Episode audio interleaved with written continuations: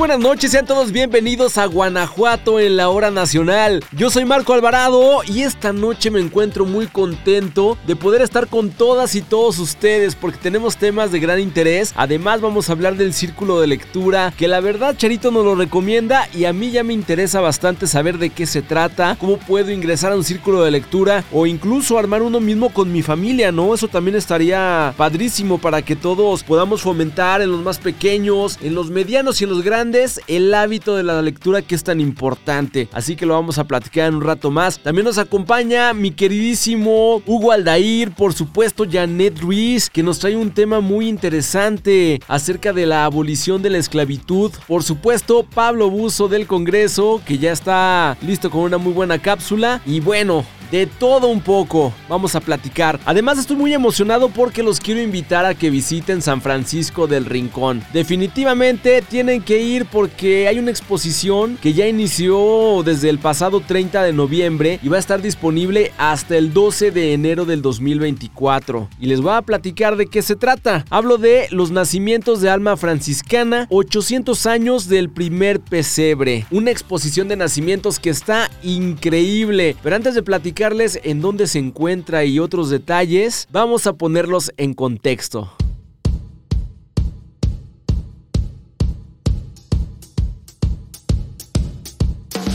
Les platico que San Francisco de Asís, durante sus peregrinaciones por los pueblos, se sorprendió al descubrir un lugar tan parecido a Belén. Era Greccio, Italia, un pequeño pueblo encaramado en la montaña a 750 metros de altura, en las faldas del monte Lacerone, actualmente en la provincia de Rieti, en la frontera con Umbría. Un lugar encantado, rodeado de bosques llenos de helechos y robles.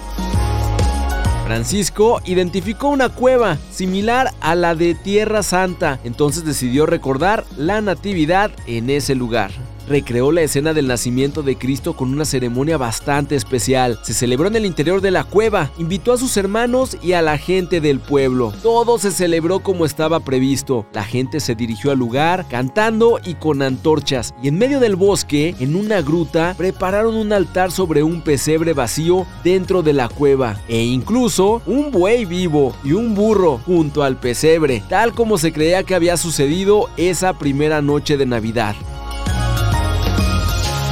A través de estas ayudas visuales, él quería que todos observaran más profundamente en su comprensión de cómo Cristo vino al mundo en tal pobreza y simplicidad. Esta era una perspectiva típica del carisma único de San Francisco, de la espiritualidad simple y centrada en la pobreza. San Francisco, que estaba dedicado radicalmente a la virtud de la pobreza, se inspiró para recrear la escena original de la Natividad para vencer la avaricia desenfrenada y el materialismo prevaleciente que se vivía en ese momento en Italia. Este suceso pasó en la Navidad de 1223, justo hace 800 años, y para unirse a esta celebración, el Archivo General del municipio de San Francisco del Rincón, dentro del marco de los 200 años de grandeza de Guanajuato como entidad federativa, libre y soberana, y los 20 años del Anillo de Hierro como sede del Archivo Municipal, en coordinación con el coleccionista Ramón Puente Magallanes, presenta esta exposición en la que se reúnen más de 60 nacimientos de diversos materiales técnicas, tamaños y lo que es más llamativo es que son de diversas partes del mundo, de los cinco continentes. Madera, concha nácar, barro cocido, pintura al óleo, lino tejido, entre otros materiales, son la fábrica de estos belenes y nacimientos que están expuestos. La finalidad de esta exposición es observar a través de la artesanía la forma de manifestación desde aquella celebración hace ocho centurias, que ha ido evolucionando con el devenir de los años. Y es por eso que no se pueden perder esta interesante exposición. El Archivo General del municipio de San Francisco del Rincón está ubicado en la calle Miguel Hidalgo número 110 Sur, en la zona centro, en el edificio mejor conocido como Anillo de Hierro y el horario de atención en el que podrán visitar esta exposición es de lunes a viernes de 9 de la mañana a 4.30 de la tarde. Así que yo los invito a que no se la pierdan y que asistan con toda su familia. Agradezco mucho al licenciado Moisés Pacheco Tavares que nos envía esta invitación y toda la información necesaria para que ustedes ya hagan el plan con su familia y vayan a visitar San Francisco del Rincón y por supuesto lleguen al anillo de hierro con facilidad. Y así es como iniciamos Guanajuato en la hora nacional y ahora platicamos con Charito Morales que tiene una invitada de lujo y es momento de conocer de quién se trata. Pongan mucha atención porque nos van a platicar de los círculos de lectura. Círculos de lectura, la posibilidad de disfrutar de entretenimiento sin fin y de adquirir conocimientos para formar un punto de vista crítico y propio. Pero, amigos Radio Escuchas, leer no es fácil y para ello son necesarias prácticas estratégicas e innovadoras. Muy buenas noches, les saluda Charito Morales esta noche para hablar del círculo de lectura y nos acompaña la maestra Elisa Jaime, con una gran trayectoria docente. Ella es coordinadora del círculo de lectura de la División de Derecho, Política y Gobierno. Elisa, ¿cómo estás? Muy buenas noches. Qué gusto tenerte en Guanajuato en la hora nacional. Gracias, Charo, por la invitación. Elisa, ¿qué es un círculo de lectura? ¿Cómo se trabaja en él? Pues un grupo de personas, lo de círculo será porque en general se sienta uno alrededor de una mesa con una lectura previa nunca en el círculo, que se llega y se comenta y se platica y se discute. Ese libro que se leyó es el tema de la reunión. ¿Qué características debe tener un círculo de lectura? Debe tener ciertos integrantes, tú ya lo mencionabas, debe de ser un libro en común que todos deben estar leyendo, pero ¿qué otras características? Pues yo creo que depende de los lectores. Por ejemplo, en el círculo de lectura de la División de Derecho, Política y Gobierno, tenemos que partir de la base de que hay algunos muchachos muy avesados ya en la lectura, pero siempre son los menos. En general llegan sin haber leído nunca. Y ahí es donde comienzan a trabajar sobre el tema. Y ahí es donde pues, se les empieza a alentar la lectura. El círculo de lectura de la División de Derecho es formativo, educativo, tiene la intención de llevar a los muchachos a ese gozo que significa la lectura. En cambio, cuando se trata de un círculo de lectura, de gente adulta, de gente ya con un criterio propio, formada, por qué no decirlo, por la sola edad, con una mayor cultura, con intereses más profundos sobre diversas cosas, pues naturalmente se maneja diferente. Todo dependerá de eso. En lo personal, yo participo en dos cursos, uno de gente adulta y uno de los estudiantes. Y se ve con mucha claridad eso. ¿eh? Se advierte con... Sí, en el círculo de lectura de los adultos hay gente muy, muy, muy, muy culta. Gente muy especializada en historia, gente que sabe un sinfín de geografía. Lo menciono porque hace poquito leímos Una buena tierra de Perlsburg y bueno, uno de ellos hablaba de China como si tal cosa, ¿no? Entonces todo te va alimentando, todo va siendo diferente, se objeta diferente, se compran menos las ideas, ¿no? Porque pues, se trae una mayor preparación, etcétera. Se advierte, pero también, ¿por qué no decirlo, Rosario? También se advierte el prejuicio, también se advierte pues ya una personalidad establecida, ¿no? Y en el muchacho, en el estudiante, todo es frescura, todo es justo, todo es atractivo. Y al final, pues cada uno tiene lo suyo. Es definitivo, Elisa. ¿Qué beneficios tiene la lectura?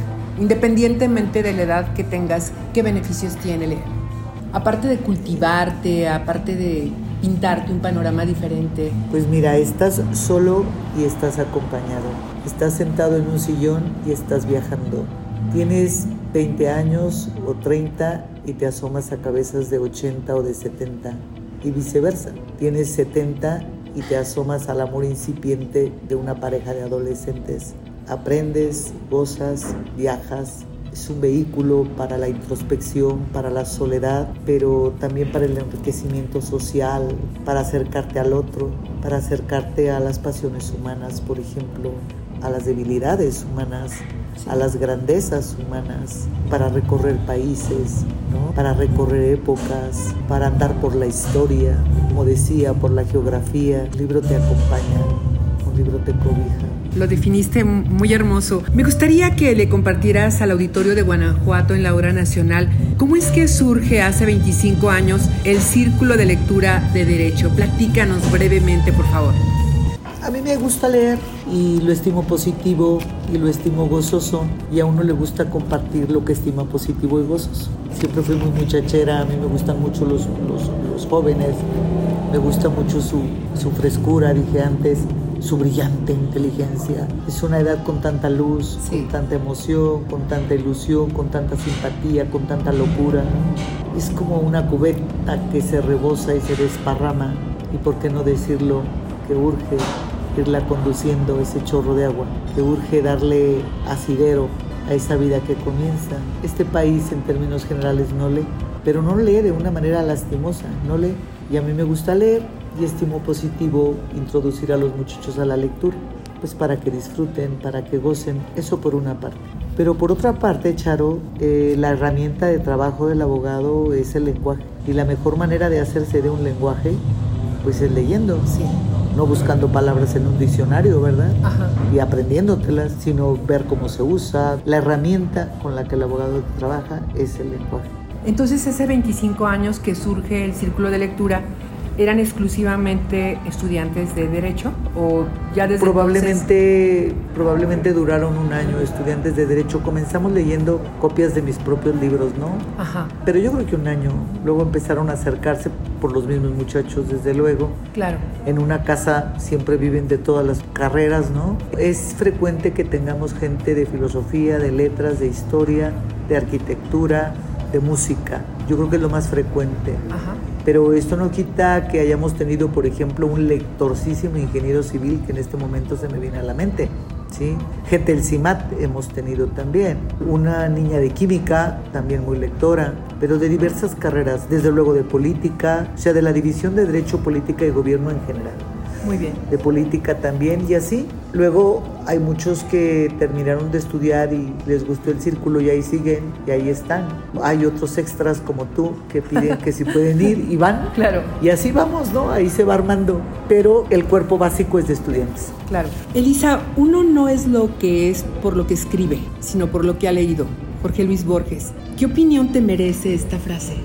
No sé, lo mismo, algo parecido dice Sabatar. Dice, yo no sé si soy el gran escritor, pero sí soy un gran lector. Claro. E igual lo dice Borges, ¿no? Que él se siente más orgulloso de lo que ha leído que de lo que ha escrito, ¿no?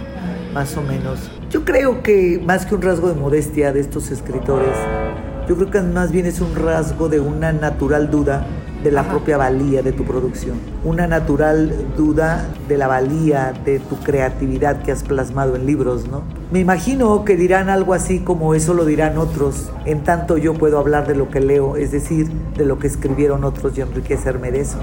Me da la idea que por ahí va, pero no sé. La comunidad que integra el círculo de lectura UG, ya lo comentábamos hace un momento, está conformada en este momento por alumnos de diversas carreras ¿Cómo se ha logrado la sana interacción del grupo? No es fácil. Yo creo que sí es fácil, fíjate que sí. ¿Sí? ¿Lo consideras? Sí, sí, porque pues por el denominador común, la lectura.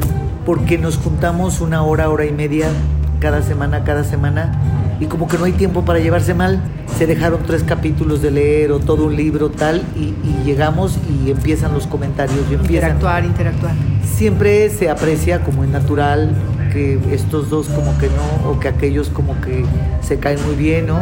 Ajá. Pues yo lo único que hago siempre es no hacer caso.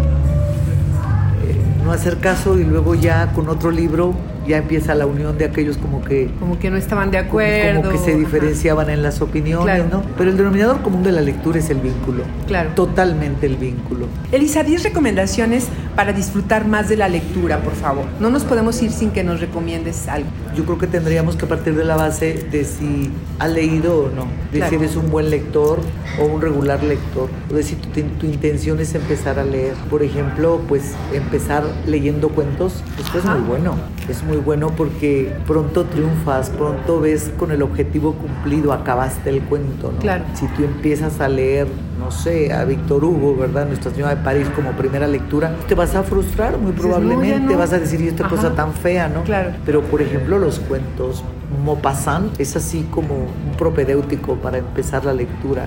El propio Chekhov, desde luego que también. Y así muchos, ¿no? Muchos.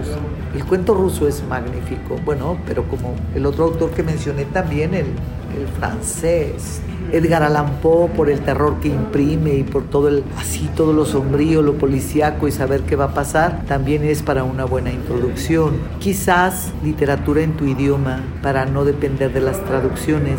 Hay ocasiones en que la traducción se siente coja, se siente que entonces como que no corre, como que no resbala bien, ¿no? Claro.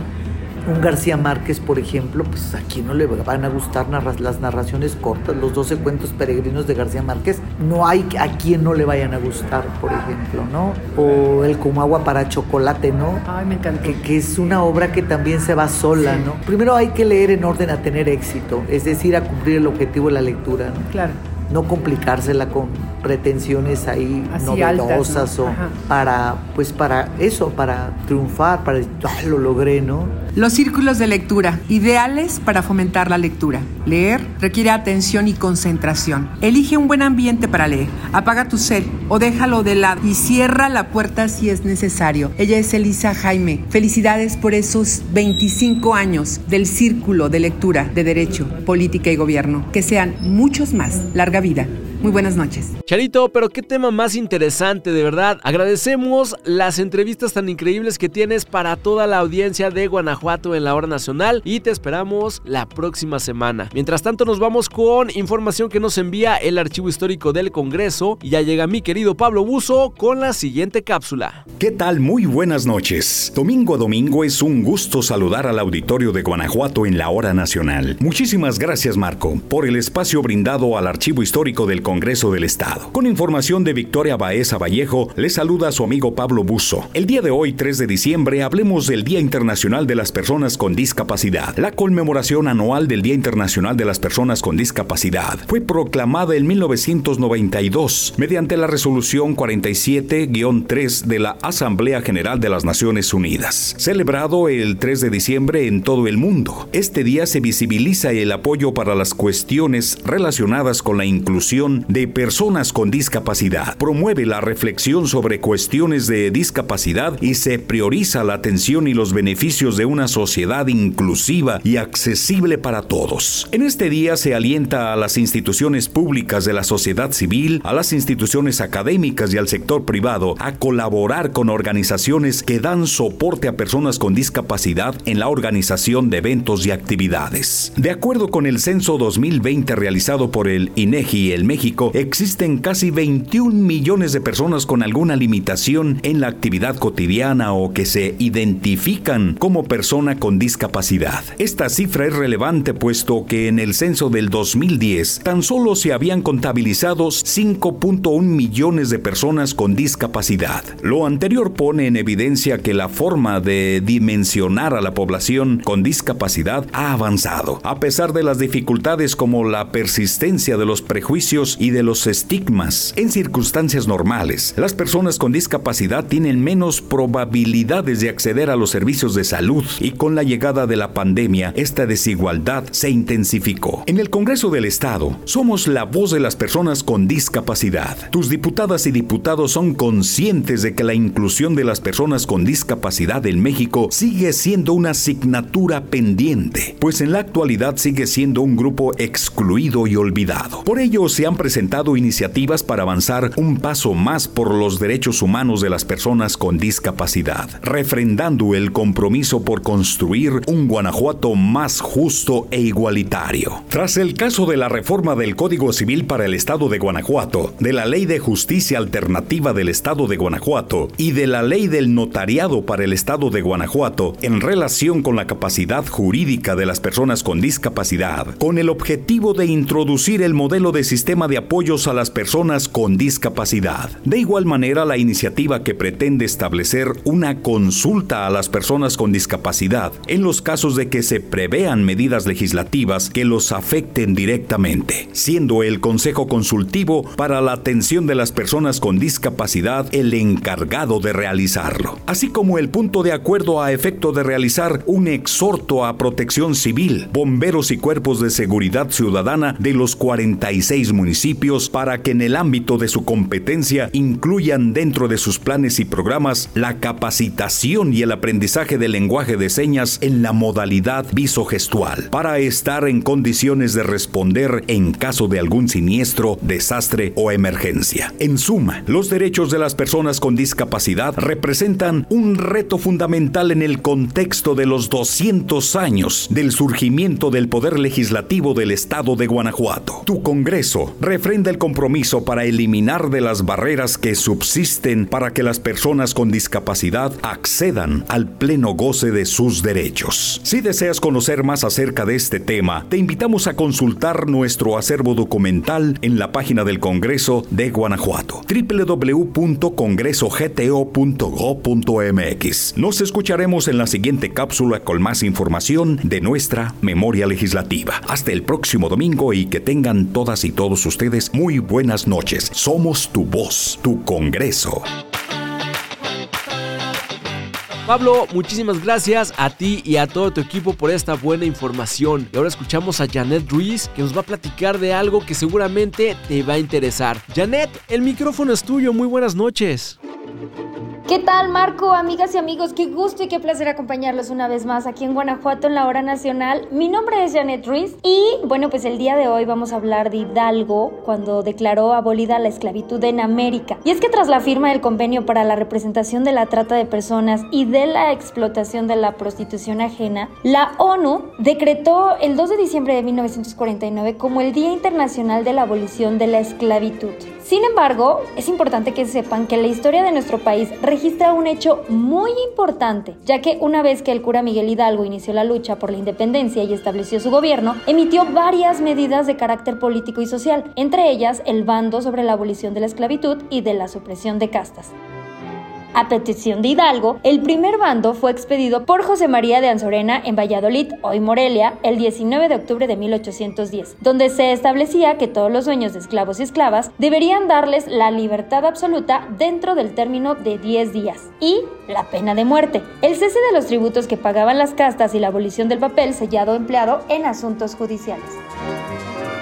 Aunque no tuvo tanta difusión y tampoco fue impreso, el decreto contra la esclavitud, los impuestos y el papel sellado fue expedido el 6 de diciembre de 1810 en Guadalajara por el mismo jefe del ejército insurgente Miguel Hidalgo y Costilla, en donde se declaró abolida la esclavitud en América, además de ciertos tributos que pasaban sobre los indígenas y las castas. El bando es firmado por Hidalgo como Generalísimo de América, título que había recibido por aclamación en Acámbaro. De inicio, justifica la abolición de los impuestos como uno de los principales objetivos de la lucha armada, seguido por cuatro artículos que abolían y que a continuación se los voy a mencionar.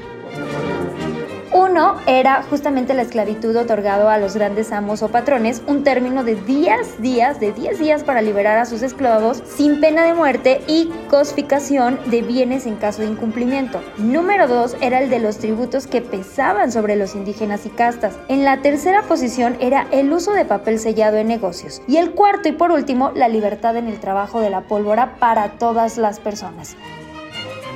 El documento cierra con la orden para que llegue a noticia de todos y tenga su debido cumplimiento mediante su publicación en Guadalajara y demás ciudades, villas y lugares conquistados. Alcalce firma desde luego Ignacio López Rayón como secretario de Hidalgo. Con la abolición de la esclavitud, Hidalgo legitima por primera vez la igualdad legal, a la vez que inicia la lucha antiesclavista en América. Ello le otorga un sesgo social y de emancipación política e igualmente de soberanía a legislar a nombre del pueblo.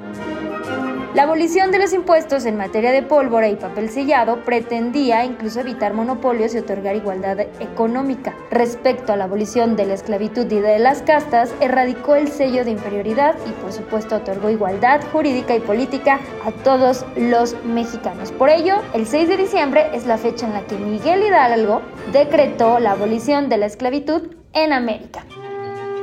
Pues es parte de la información, Marco, amigos. Un gusto acompañarlos. La semana que entra, ya saben, nos escuchamos con más información aquí en Guanajuato en la hora nacional. Mi nombre es Janet Ruiz y la invitación de siempre es descansen por lo menos sus ocho horas. Marco, regresamos contigo. Mi querida Janet, claro que te vamos a hacer caso. 8 horas, nos vamos a dormir tempranito. Bueno, en cuanto se acabe el programa, porque todavía tenemos más información. Pero de que dormimos nuestras 8 horas para descansar, las vamos a dormir. Un abrazo para ti. Y vámonos con esto, nos despedimos. Llega mi querido Hugo Aldair, que nos tiene algo muy interesante porque trae información del archivo histórico del Ejecutivo. Mi estimado Marco, muchísimas gracias por el pase de micrófono. Muchas gracias por seguir en sintonía de Guanajuato en la hora nacional. Yo soy Hugo Aldair y ahora les voy a platicar sobre una cápsula informativa que nos envía el Archivo Histórico del Archivo General del Estado. Es acerca de las iluminaciones, una tradición en la ciudad de Guanajuato. Hablando de tradiciones, como en muchas otras naciones, México es un país que se destaca por ello. Estas son el resultado de la diversidad cultural. Nuestro estado de Guanajuato no es la excepción. Una celebración bastante conocida y además muy popular son las iluminaciones en nuestra ciudad capital, que aunque se llevan a cabo en el mes de noviembre, vale la pena recordar se realizan en honor a la Virgen María, bajo la advocación del patrocinio de Nuestra Señora de Guanajuato. De ello dan cuenta en sus efemérides tanto Lucio Marmolejo como Crispín Espinosa, quienes en algunas de sus páginas narran de una manera muy peculiar y a detalle esta festividad, lo que permite echar a volar nuestra imaginación. Marmolejo menciona que en 1877 las fiestas fueron celebradas con mucha solemnidad y que, además, en ese año se inició con la costumbre de distribuir las iluminaciones de todos los días de la octava, en otras tantas sesiones en que se dividió la ciudad. Por su parte, Crispín Espinosa asienta en la efeméride del día 9 de noviembre de 1913 que las fiestas del patrocinio nunca habían tenido tanta solemnidad como en ese año y agrega el programa de las mismas, en el cual deja ver la buena organización con que se llevaban a cabo. Como parte de este, cabe resaltar la participación de curas y feligreses de los minerales de Calderones, El Cubo, Marfil, Santa Ana, Valenciana y del Monte de San Nicolás del 10 al 15 de noviembre y el día 16, último día de la octava, asistían las asociaciones establecidas en el templo parroquial de los hospitales y de la presa y capilla de las Damas del Sagrado Corazón de Jesús. También participaron los fieles de Escalera, Terremoto, San Javier y San Matías todos ellos convocados por el señor cura, don José Manrique Zárate, quien por primera vez los hace partícipes de esta celebración, formando peregrinaciones y siguiendo la tradición de distribuir las iluminaciones en las calles y barrios de la ciudad como cada año. Las iluminaciones por tradición son celebradas a partir del segundo domingo del mes de noviembre. Inicialmente tenían una duración de ocho días, durante los cuales se oficiaban misas, destinando un día para cada barrio de nuestra ciudad capital, y que ahora se han extendido a otros lugares aledaños a esta daban comienzo en el barrio de la Calzada de Guadalupe y terminaban en la Plaza de la Paz, frente a la Basílica de Nuestra Señora de Guanajuato. Al parecer reciben el nombre de iluminaciones, porque con motivo de la festividad las calles y callejones eran y aún son iluminados. Esta tradición es además una verbena popular, en donde no pueden faltar los antojitos mexicanos como por ejemplo las enchiladas y pambazos, el pozole, los tamales, el atole y los buñuelos, los puestos de cañas, naranjas, mandarinas y algunos otros en los que se venden juguetes y diferentes artículos principalmente. El motivo de esta cápsula es para comentarles que sigan participando en este tipo de celebraciones, para que nuestras tradiciones con el paso del tiempo sean recordadas, vividas y jamás olvidadas. Una cápsula elaborada por Cristina Valtierra Rivera, jefa de procesos técnicos del Archivo Histórico del Archivo General del Estado. Hugo, muchas gracias por habernos acompañado esta noche en Guanajuato en la hora nacional. Y a ustedes, amigas y amigos, vámonos a descansar para tener una semana increíble. Además ya estamos en diciembre y la Navidad ya se acerca, por lo que les recomiendo que no se pierdan ningún episodio de Guanajuato en la hora nacional porque vamos a estar platicando hasta de la buena cena de Navidad y de Año Nuevo que pueden preparar en casa. Nos vemos la próxima semana. Mi nombre es Marco Alvarado y esto fue Guanajuato en la hora nacional. Hasta pronto. Guanajuato en la hora nacional. Guanajuato en la hora nacional.